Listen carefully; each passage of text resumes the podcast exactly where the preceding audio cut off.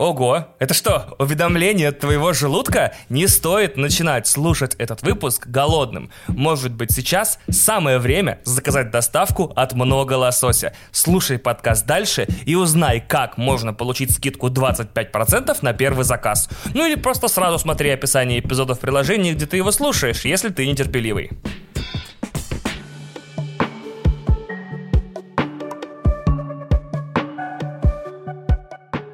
В прошлых выпусках подкаста я уже объяснял вам суть понятий московский excitement и московский офер. На всякий случай напомню для тех, кто что-то пропустил, московский excitement — это когда человек очень, очень вовлечен в проект, очень рад в нем участвовать, всем сердцем и всей душой за него болеет, он заряжен на максимум, он взорванный тигр, он в потоке, в зоне и клятвой на крови обещал держать вас за руку на каждом его этапе. Но в первую же секунду работы над ним или в первый же момент, когда от человека потребовалось что-то делать или принимать какие-то решения, он исчезает из проекта навсегда. Это московский excitement. Московский офер, вкратце, это когда вам озвучивается намерение заняться какими-то супер офигенными, мега крутыми проектами, но да, дальше размахивания руками или длинных красивых слов дело не идет. Обычно человек пишет что-то вроде «Вау, бро, давай сейчас снимем крутой боевик про нападение зомби на Москву с крутыми актерами, крутыми трюками, за огромный бюджет в главных ролях, выпустим потом по нему видеоигру, мобильную игру, комикс, книгу и несколько сериалов. Деньги есть, все есть, нужно видение проекта и крутые идеи, а также не ссать» я, я отвечаю на такое сообщение, типа, как вообще не ссать, и он пропадает из онлайна. Тоже, скорее всего, навсегда. За подробным описанием этих феноменов я вас отсылаю во вступление 54 выпуска подкаста, где вы сможете э, с ними подробнее ознакомиться. Теперь у меня есть новый элемент вот этой вот московской креативной культуры. Это московский коллаб поприветствуем вершину этой пирамиды разгильдяйства, которую я вот уже столько времени собираю. Главное проявление московского коллаба — это обращение ко всем участникам креативного чата, любого креативного собрания, созвона в зуме во множественном числе. Типа, а как вам идея снять интервью, где, например, герои будут сидеть э, спина к спине и не видеть лиц друг друга? О, а давайте сделаем. Или, упс, у нас небольшой факап в проекте, как мы будем его исправлять? Надо ли объяснять, что после этого человек покидает чат на день, на неделю или на сутки, а бывает, что и навсегда. Но бывают и по-другому, ведь участникам дискуссии, всем, всем участникам этой дискуссии, всем участникам этого чата, созвона, на подсознательном уровне ясно, что инициатор вот этого московского коллаба ни при каких обстоятельствах не является тем человеком, который будет заниматься проектом, который сам предложил, как-то над ним работать, утрясать детали, структурировать и что-то там выполнять. Также он ни в коем случае и ни при каких обстоятельствах не является тем человеком, который будет так или иначе руками и головой исправлять возникшие там косяки, о которых он говорил. Просто это множественное число позволяет ему тоже чувствовать, скажем так, духовное единство с коллективом, ну и как-то самому себе объяснять свой вклад в общее дело. Потому что, как правило, по какому-то загадочному совпадению, именно эти люди потом так гордятся своим проектом, который, как только дело доходит до наград, респектов и всего остального, вдруг перестает быть нашим. И я неоднократно, конечно, видел людей в Москве, вся деятельность которых, в принципе, состояла из рассылки таких вот сообщений по чатам. Типа, а кто это будет исправлять? А давайте сделаем. А как будем делать? Надеюсь, они не сильно устают, э, не прям супер-пупер утомляются, и как-то поддерживают в своей трудовой деятельности какое-то разнообразие, не просто копируя из текстового документа одни и те же фразы под десятком, двум, трем чатов в Телеграме. И, как и предыдущие два понятия московский офер и московский excitement, коллаб тоже элемент такой responsibility avoidance tactics, как таких вот тактик по паническому избеганию каких-либо претензий и несения ответственности за результаты. Это горячая картошка вины или салочки вклада. То есть, кто первый предложил что-то сделать, кто первый использовал глагол во множественном числе, тот, собственно, и все. Дальше, как говорится, его полномочия закончены, и с него все взятки гладкие. Все. И вот с этого момента, когда он говорит, что будем делать, или э, как мы будем выполнять этот проект, его креативные соки на этом этапе уже высосаны. Все его силы исчерпаны. И вот он, несчастный менеджер, лежит на полу в позе зародыша и просит эспрессо тоник и авокадо тост. Все, он закончился. Его хватило только на это. И, конечно же, у меня вот тут был еще длинный монолог о том, что такие психологические тактики, вероятно, распространяются сверху вниз от принимающих решения к выполняющим эти распоряжения. И получается, нижестоящие отмечают эти черты у своего, скажем так, начальства и понимают, что, видимо, тоже имеют негласную визу на такое поведение вниз по иерархической лестнице. И что, видимо, такое поведение, скорее всего, по моим смелым предположениям, идет с самого, с самого-самого-самого верха, потому что там себя так ведут все. Но этот монолог про это я вставлять сюда не буду, потому что вы, наверное, и сами в состоянии понять и считать без потери смыслов все мои туманные намеки на суть вещей в современной России. Вообще, в это воскресенье, 21 августа, исполнится 6 лет со дня, когда я приехал с двумя сумками вещей на Ленинградский вокзал, и такой, ага, угу. ну, покорить, может, не покорю, но постараюсь хотя бы, чтобы она меня не покорила, Москва имеется в виду, конечно же, уже, наверное, какой-то уровень успеха будет. И я до сих пор помню, что в топ-3 моих страха входил, например, синдром третьей скрипки, что вот в апатитах я вот такой умный и талантливый, а в Москве на каждого такого самородка из регионов приходится сотня, а то и две, а то и десять зубров, натурально супер буйволов креатива, которые делают любой сложности любые дела на максимальных изичах.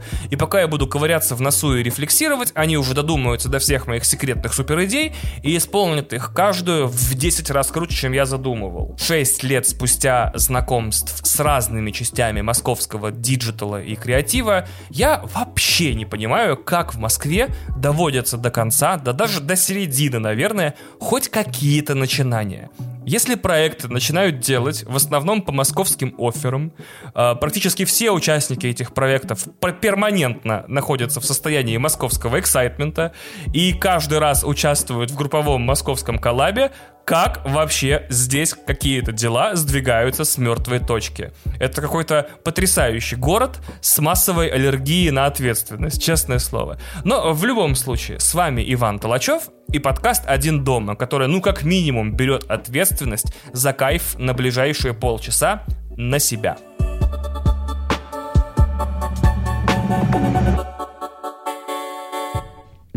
Выпуск только начинается, а я уже проголодался. Наверное, самое время набраться сил, потому что впереди интересные темы, и не хотелось бы, чтобы подкаст закончился в середине голодным обмороком. Том ям с креветками. Так, Зарубежная классика. В бульоне с кислинкой и кокосовым молоком, креветки, шампиньоны и помидоры черри. А к нему по традиции чашка рассыпчатого риса. Ну, для супа, наверное, жарковато. Тогда, может быть, пиццу? Моя любимая пепперони, а в много лосося есть пицца с двойной порцией колбаски, то есть в два раза больше удовольствия. Но ты можешь выбрать свое любимое блюдо, тем более, что в много лосося до 11 сентября действует акция, и по промокоду POKE, P-O-K-E, большими латинскими буквами, ты получишь скидку 25% на первый заказ. Сможешь сэкономить или попробовать еще больше блюд.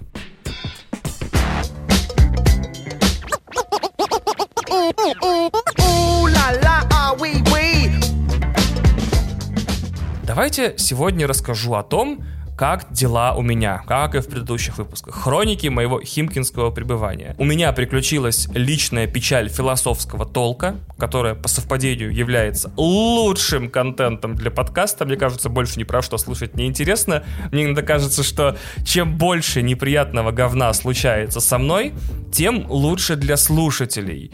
Для личного подкаста в форме вот подкаста-блога, который я вот последние несколько выпусков веду, нужны надрыв, драма, тяготы и лишения, чтобы их обшучивать и обсмеивать. И никто бы не слушал «Один дома», если бы я, например, уже несколько месяцев или лет жил бы на вилле в швейцарских Альпах, катался бы на лыжах, попивал бы швейцарский кофе, закусывая швейцарским шоколадом, смотрел бы на швейцарских колров и жил бы, не знаю, на какой-нибудь э, процент от моих транснациональных мультимиллиардных вкладов в швейцарских банках.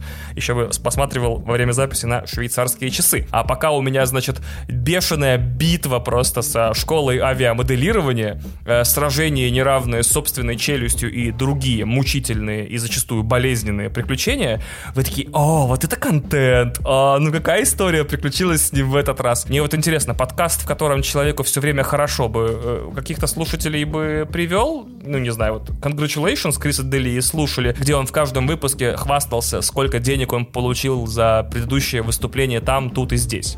Вообще, у меня ощущение, что с такой динамикой я скоро буду записываться из Бладхаты в Брянске, ставить крокодилом в ступню, или после чудесного спасения из кирпичного завода в Дагестане, и в таком случае у подкаста реально появится настоящий качественный контент, и меня будет слушать еще в 10 раз больше людей. Ну ладно. В общем, история, которую я хочу вам сегодня рассказать, а, я ее уже тысячу раз начинал, и она недавно закончилась, и получается, что по законам жанра я должен ее финал тоже рассказать, чтобы закрыть, так сказать, эту сюжетную линию как в подкасте, так и в собственной жизни.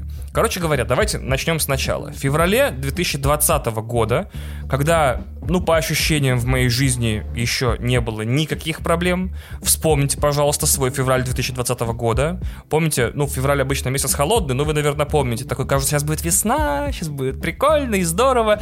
И мой хороший друг Женя написал мне в состоянии московского эксайтмента э, московский оффер, скажем так. Он сообщил мне, что через полгода, в сентябре 2020 в Праге состоится концерт группы Rage Against the Machine в рамках их совместного турне с группой Run the Jewels. И я такой, Женя, я с недавних пор живу по правилу либо бей, либо беги, поэтому давай просто вместе с тобой схватим этот шанс за любую выступающую конечность, которая первая нам в руки попадется, и потащим его как следует. Я прям подорвался, такой, нет, я не дам этой возможности от меня ускользнуть, я взял все билеты, забронировал все отели, э, вот э, я не дам этому эксайтменту и оферу остаться московскими. Потому что, давайте на чистоту, Эминем не зря спел столько песен про важность э, возможностей, и я не зря столько раз их послушал. Поэтому success is my only motherfucking option. Failures not. И если вы не особенно следили за творческой историей группы Rage Against the Machine, то вот вам кратчайшая в истории энциклопедическая справка. Значит, группа разошлась по швам еще в 2000 году. Они 7 лет не выступали и ничего не записывали, пока в 2007 году, то ли по дурости, то ли от бедности, то ли по каким-то ностальгическим соображениям, не начали такой спорадический тур по всему миру примерно на 4 года. После этого в 2011 году они снова распались, на всякий случай, гарантированно такие, ну все, теперь точно распадаемся. И с 2011 года они 9 лет опять ничего не записывали и нигде не выступали. И вот в 2020 году они ожили такие, у нас снова раз в 9 лет просто тур, готовьте денежки, э, будем для вас петь. Вот Оксимирон, кстати, жалуется, да, в песнях, типа, я не записываю 6, не выступаю 5. Ох ты мой маленький мистер творческий ступор. Как насчет вообще не записать ни одной новой песни 22 года и не выступать э, по 9 лет подряд? Вот, э, как говорится, новые песни наверняка записывают артисты, у которых старые плохие. И вот этот тур в 2020 году, это был не просто первый тур за 9 лет.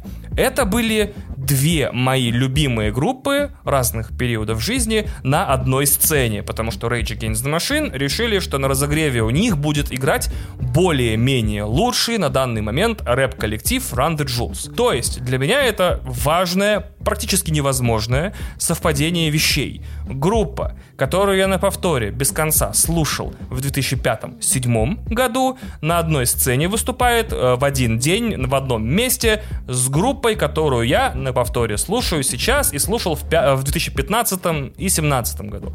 Таких совпадений в жизни обычных людей просто не бывает и не может быть. Попробуйте себе такое комбо найти сами, группу, которую вы слушали в пятом-седьмом и в пятнадцатом-семнадцатом, и прикиньте себе шансы на совместное турне таких групп. Не считается, если это одна и та же группа, как у вас за 10 лет может музыкальный вкус не поменяться, чем вы вообще в жизни занимаетесь. Ладно, чтобы не, не перечислять группы просто по словам э, для тех, кто не знает, как они звучат, представьте себе, приходишь на стадион, на арену, на кон- в концертный зал и просто час месишься под вот это. Run the Jewels Out of Sight. Run, run, here come the menaces to sobriety. Like what? What? Super thuggers dumping on the cut. Run, run. My motherfucking Uzi weighs a ton. Hit the drum till you hear it go, but I'm a bum А потом, когда у тебя после часа вот этого месилова кончились силы окончательно, ты такой, а, а что сейчас еще концерт будет, да? На сцену выходит тяжелая артиллерия просто.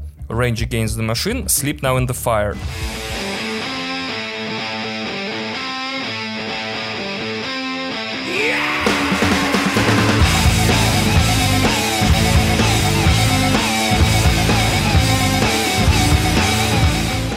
После этого, после такого дуплета просто кача, ты такой, а, возможно, пацаны, я больше никогда не смогу двигаться. Просто оставьте меня здесь, оставьте меня на О- О2 арена в Праге, я полежу до утра, если до утра вернутся какие-то силы, если до утра вот паралич с ног уйдет, я как-то ползком до метро постараюсь добраться, просто оставьте.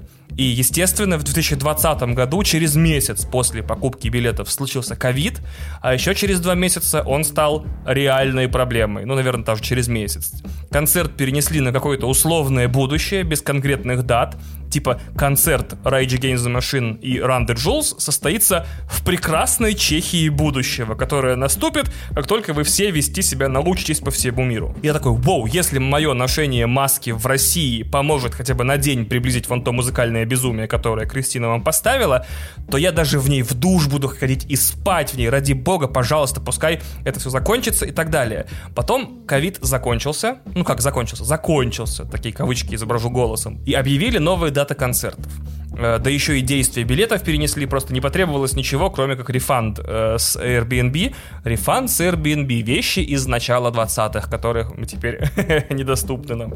И авиабилеты напрямую в Прагу, тоже вещь, которая нам недоступна. Как много вещей изменилось. Короче говоря, я встречал февраль этого года с мыслью, что, ну, вроде все пронесло и закончилось. Сейчас мы с Жекой как следует просто замесимся, оторвемся и как-то договоримся. Типа, я мешусь только на Run the Jewels, он месяца только на Rage Against the Machine. Так вот мы разделим, так сказать, травмы и нагрузку на суставы и мышцы, и все будет поровну. Оказалось, естественно, что по сути ничего не закончилось. Оказалось, разумеется, что все только начинается, и что сидение в бункере на строгой изоляции два года бесследно для психики не проходит. А, После вот таких вот интересных значит, экспериментов над собой э, людей тянет на рискованные авантюры. Мне теперь, правда, интересно, кстати, вот в том чате, где все это обсуждалось, или выносились какие-то решения на этих созвонах, там тоже все началось с московского оффера, там тоже у людей, ответственных за мероприятие, был испытан неоднократно московский эксайтмент, и сейчас с последствиями тоже разбираются московским коллабом. Ну и само собой, итог этой истории был необыкновенно поэтичным. Э, В понедельник, какого-то там, э, вот в середине августа, группа обратилась к фанатам э, через все средства, от соцсетей до рассылок билетных серверов, что так и так, нам очень жаль, все европейское колено совместного тура Rage Against the Machine и Run the Jewels отменяется, потому что мы не уверены, что сможем переправить 52-летнего солиста Rage Against the Machine Зака Деларочу через Атлантический океан, потусить с ним в дюжине европейских столиц как следует, и потом переправить его обратно в Америку так, чтобы он оправился от таких необычных приключений. Я, если честно, не знаю, что там с Заком случилось. Наверняка есть солисты, которым 72 года и которые успешно катают туры по всей планете. Наверное, ковидом переболел или что-то еще там случилось. Никто уже ничего не знает. Короче, никакой ярости в Европе. Спасибо, до свидания. А ведь два года, два года моей жизни концерт этот был моим кайфом про запас. Типа, как все закончится? как все устаканится, как обстоятельства вернутся в какое-то обычное русло. Смотрите, типа, как обстоятельства вернутся к состоянию на февраль 2020 года, то я съезжу, хорошо полетаю, посмотрю красивый город, сосисочек с пивком внедрю, наверное, пражских, концертик посмотрю двойной, потому что я заслужил. А теперь оказывается, что не заслужил. И теперь уже кажется, что уже никогда ничего не закончится и никогда дела не будут как в феврале 2020 И я попытался себя как-то ободрить. Типа, ну, нет концерта и нет что теперь, это же не мой концерт отменился, и даже не Кристинин. Все равно же можно куда-то поехать, нет? Но теперь у меня, скажем так, плен выбора, этот паралич вариантов. Меня открепила судьба от необходимости быть в Праге 19 сентября вечером, но при этом куда ехать мне вместо этого, не знаю. То есть у меня вроде как есть возможность, вроде как какие-то деньги запасены, есть визы. То есть, по идее, я могу быть в практически любой точке Европы в любое время, до следующего июля, как минимум. А я никуда не хочу. Я как ребенок, которому отменили вот концерт, я такой, ну все, я уже вообще никуда не хочу, все. Я вот сейчас в таком состоянии. Я такой, э, смотрю на карту Европы, обсуждаю со знакомыми какие-то варианты, и они такие, ну, может быть, Швейцария. Я такой, какая Швейцария, вы о чем? Они такие, ну, есть еще Австрия. Я такой, ну какая Австрия? Походу, я назло сам себе, разочарованный от крушения планов, просто грустно на Сапсане поеду в Питер, поплюю в залив и поеду домой. Хотя какой уже Сапсан, какой Питер автостопом бы на удачу доехать вообще. Короче, я, судя по всему, погрущу еще немного, распечатаю этот билет злосчастно на концерт, повешу его в рамочке, как вечное, ну или, по крайней мере, долгое напоминание о том, что иногда ничего не заканчивается, что иногда мечты не сбываются, и иногда некоторые вещи слишком хороши, чтобы случаться на самом деле.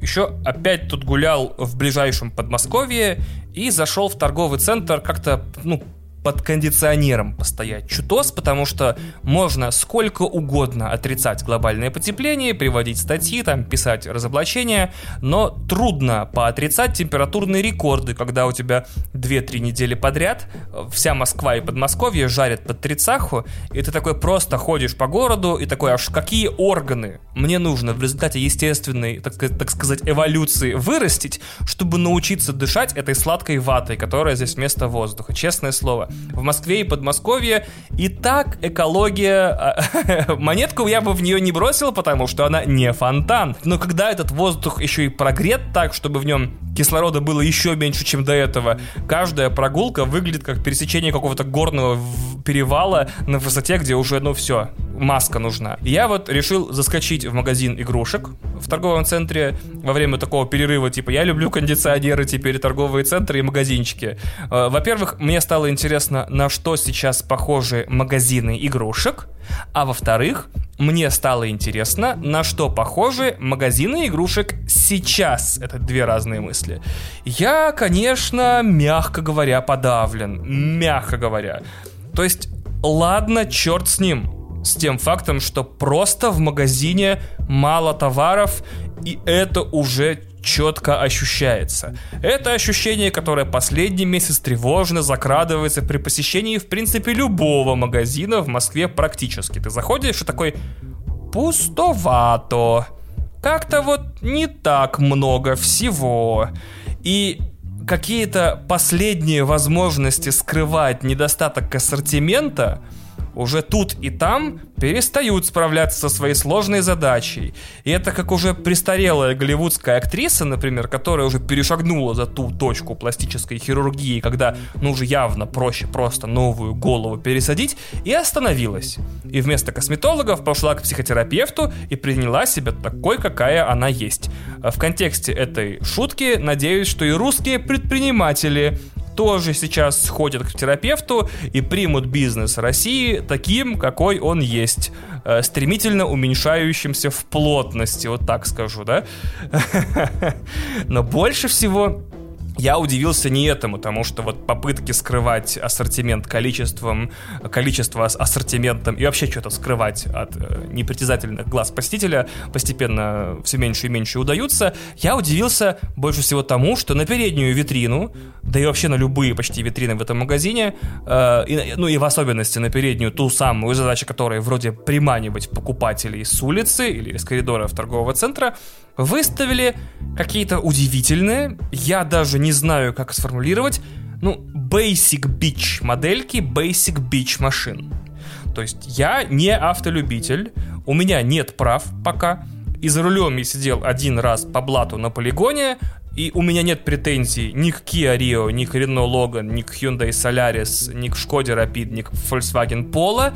У меня есть претензии к тому, что из этих машин должны, по идее, получаться совсем какие-то странные игрушки. То есть, я не спорю, наверняка все эти перечисленные модели машин они прекрасно, ну я не знаю, заводятся, едут и потом останавливаются. С этим наверняка у этих машин проблем нет. Но это же не игрушки. Задача игрушечной машинки, да и любой игрушки, быть крутой. Игрушки, это же, я не знаю, типа, мне хочется восьмиствольную лазерную винтовку или боевого робота, который одновременно умеет превращаться в истребитель и танк. Я не хочу Rio. ну и в крайнем случае, в крайнем случае, игрушки должны же быть модельками машин, которые либо не существуют, либо не существуют в твоей объективной реальности. Типа ты никогда, скорее всего, как бы не старался, не отнесешься к тому проценту населения, которые э, смогут их купить. Это Lamborghini Murcielago или моя любимая символическая машина Ferrari Stradale, которая своим названием названием олицетворяет, что богатые люди тоже несчастны, и большие деньги приносят большие проблемы, или что большие деньги тоже имеют свою большую цену. Обожаю, кстати, этот разгон, я буду повторять в подкасте, пока не устану. И мне тут кажется, что, может быть, вот эти реалистичные модели машин из нижнего сегмента Яндекс Такси, они отучают детей мечтать с детства? Типа, эй, йоу, нет, никаких Феррари страдали, только э, Рено Логан, братан. Или они примеряют детей с мыслью, что никаких других машин в ближайшие годы не будет, и что будет у тебя игрушка, как машина у бати. А какой, с другой стороны, ребенок хочет игрушку машины, как у бати. Я не понимаю, если батя не CEO успешного мультимиллиардного IT-стартапа или не какой-нибудь арабский принц из Дубаев. То есть вырастут сейчас вот эти дети, и для них вот это будут машины. То есть вследствие экономического кризиса в России количество машин, их качество и ассортимент упадут, и термин машина будет вот это означать. Вот эти вот эм, дешевые до миллиона рублей э, иномарки и крутые спорткары, и суперкары покажутся детям, которые вырастут сейчас, какими-то странными, несуществующими, абстрактными машинами, которых, ну, не, они не видели никогда вообще. Хотя, по идее, именно из таких машин и нужно делать игрушки, опять же. И прикольно, если дети вырастут, короче, в условиях, где одни только отечественные машины, типа москвичей или там э, Лад, и вот эти э, дешевые иномарки, и они такие, да ну ты прикалываешь, не существует Ламборджини вообще, блин, Ламборгини, ни свои Феррари не существует. Это все прикол. Вообще, это какие-то западные, не знаю, анекдоты, блин. Это городская легенда. Нет таких машин. И будут смеяться и показывать пальцем на игрушку. Чего у тебя игрушка какой-то машины, блин, яркой, дурацкой? Потому что, естественно, все машины должны быть мышинного цвета. И я еще даже не касаюсь э, того, что я своими глазами действительно увидел эти знаменитые игрушки автобусов и автозаков. Не, отмечу еще раз, летающих автобусов кибернетического футуристического дизайна и не автозаков из Мега-Сити, которые вводят судьи из мега-города, которые, значит, крутые, все-таки армированные, с, не знаю, с пулеметами, с, с, с колючей проволокой, ну, примерно такие, которые будут в России через пару лет, настоящих автобусов и автозаков, которые ты вот выходишь и видишь на улице. Это что? Это вообще что происходит? Это часть какого-то плана по психологическому кондишнингу детей. Типа, не смотрите на красивые машины. Нельзя детям показывать красивые машины. Похер, детям нельзя показывать красивые вещи в принципе. Fuck them. Надо, чтобы все дети росли в машинах э, серого цвета, играя с машинками серого цвета, чтобы это были дешевые марки, чтобы не, дай бог, дети ни о чем не мечтали и ни к чему не стремились, чтобы они жили тем, что есть. Раз уж у нас вот это поколение, миллениалы, и получается я иксер, кто там я? Игрикер, не помню. А, а я миллениал, точно. А, если зумеров не удалось и э, миллениалов не удалось скандишить, мы вот сейчас детей пристрастим к тому, что не жили хорошо и незачем начинать. Вот тебе маленький автозак, посади в него Бэтмена и динозаврика. Вау, кстати, я подумал, а, а что если турбики исчезли из продажи в России, и в принципе это и была часть заговора к тому, чтобы дети перестали мечтать и, как следствие, знать, ну или наоборот, знать и мечтать о крутых машинах. То есть последнее поколение, которое застало турбики, это было последнее поколение амбициозных детей, к чему-то стремящихся. Вау, или я надумываю опять, и это был просто очень плохой магазин игрушек. Черт его знает. Но в любом случае, примерно на этой отметке, я думаю, подкаст можно и завершать. Всех обнимаю с силой просто гидравлического пресса надеюсь, что все ожидаемые вами концерты состоятся, что две ваши любимые группы молодости и современной жизни вашей когда-нибудь встретятся на одной сцене и вы на этот концерт попадете, и что игрушки рядом с вами всегда будут так или иначе подталкивать вас к высоким мечтам. Мечтайте круто, ходите на концерты, люблю вас и пока.